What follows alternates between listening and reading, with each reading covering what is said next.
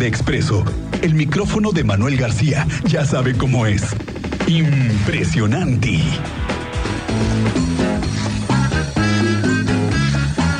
Señoras y señores, vamos a prender las sirenas porque hay que poner las alarmas. Ya viene la fecha en la que la Secretaría de Hacienda nos pone límite para de presentar las declaraciones y ahí viene. Y aguas con Lolita. ¿Ya nada más ¿eh? queda esta semana? No te andes metiendo con Lolita porque así te va. Manuel García, ¿cómo te va? Buenas tardes, Maestro. bienvenido. Sí.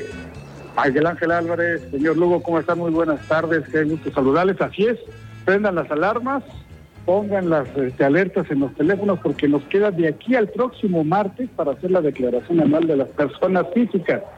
Eh, todo aquel que facturó en 2022 está obligado a presentar en este en lo que quiera o lo que fue este mes de abril y lo que queda esta semana hacer esta declaración. Pero vámonos rapidísimo porque estamos, este, eh, quienes sí están obligados. Fíjate que hemos escuchado mucho, Miguel, de aquellas personas eh, de, de el sector Godín, ¿no? Que trabajan en las oficinas, todos aquellos eh, obreros, trabajadores, oficinistas, este, cajeros, que están en diferentes tipos de servicios. Estas personas, según el sistema de administración tributaria, no están obligados a presentar esta declaración anual.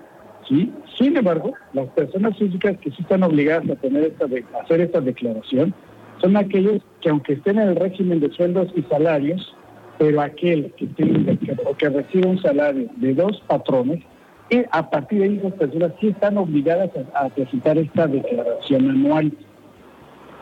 ¿Qué más? ¿Quiénes más están este, con esta eh, obligación? Bueno, los, los que no están obligados a presentar son aquellos que eh, hayan obtenido ingresos exclusivamente por salarios de un solo empleador. Los que únicamente recibieron un salario de un solo empleador, ellos no están obligados. Eh, siempre y cuando no exista el ICR a cargo. ¿De acuerdo? ¿Quiénes más tienen la facilidad de no presentar esta declaración anual? Bueno, pues fueron aquellos que tuvieron ingresos por concepto de jubilación, pensión, liquidación, algún tipo de indemnización durante el ciclo fiscal 2022. Ahora, se habla mucho del tema de las devoluciones, Miguel, que todo el mundo está esperando su devolución de los impuestos. Esto ocurre siempre, siempre y cuando ¿no? que tú hayas declarado sea inferior a lo, a lo que tú reportaste a través de tus facturas. Si te sale un saldo a favor, eso será lo que a ti te van a regresar.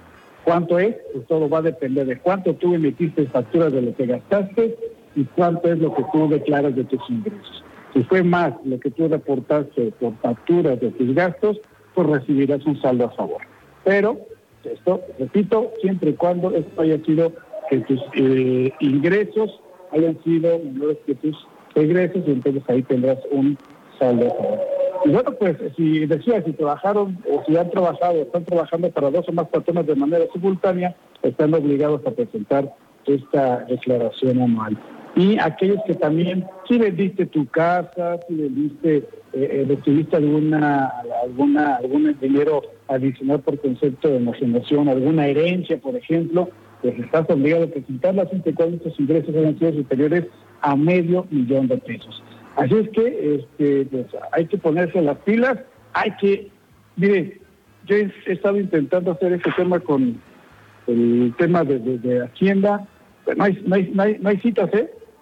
Prevenidos con el tema de las citas. Eso sí es cierto. El tema de las citas, la Ah, gente bueno. cómo le batalla, Manuel García. Es que no hay espacio, no hay ni para un alfiler, man. Sí, y luego, aquellos que necesiten actualizar información para poder presentar esta declaración anual, este, híjole, pues ahora sí que encomiéndense a avanzar porque no hay cómo, ¿eh?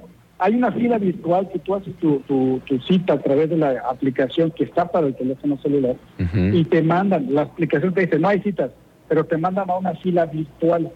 Esa fila virtual, tú metes tus datos, tu RCC, y tienes que esperar un cierto tiempo para que, digamos, de manera virtual, si alguien no llegó, pues asignan esa- ese lugarcito y tienes que estar pendiente tu correo electrónico, porque ahí es donde te hacen eh, llegar la, confirmación de cita, pero sí hay que estar muy al, tiro con eso, pero eso sí, cita con el no hay, ¿eh? Eso sí, hay que tener eh, claro que la digitalización a la que se ha encomendado la Secretaría de Hacienda ha sido tal la necesidad de los contribuyentes de ponerse al corriente y de tener un acceso para poderse verificar que la contraseña, que la verificación de varios pasos que te pide el SAT, en fin. Oye, lo cierto es que se acaban los días, ¿no? Los plazos están corriendo. Es correcto, el último día, el último día es el próximo 2 de mayo. ¿Por qué? Porque el 30 de abril es domingo y el primero de mayo pues este día del trabajo, por lo tanto el 2 de mayo es el último día para que usted se ponga a mano con Lolita y después doña Dolores no le esté dando lata porque ah cómo son latosos desde el SAT, pero bueno, ni modo, hay que ponerse las pilas.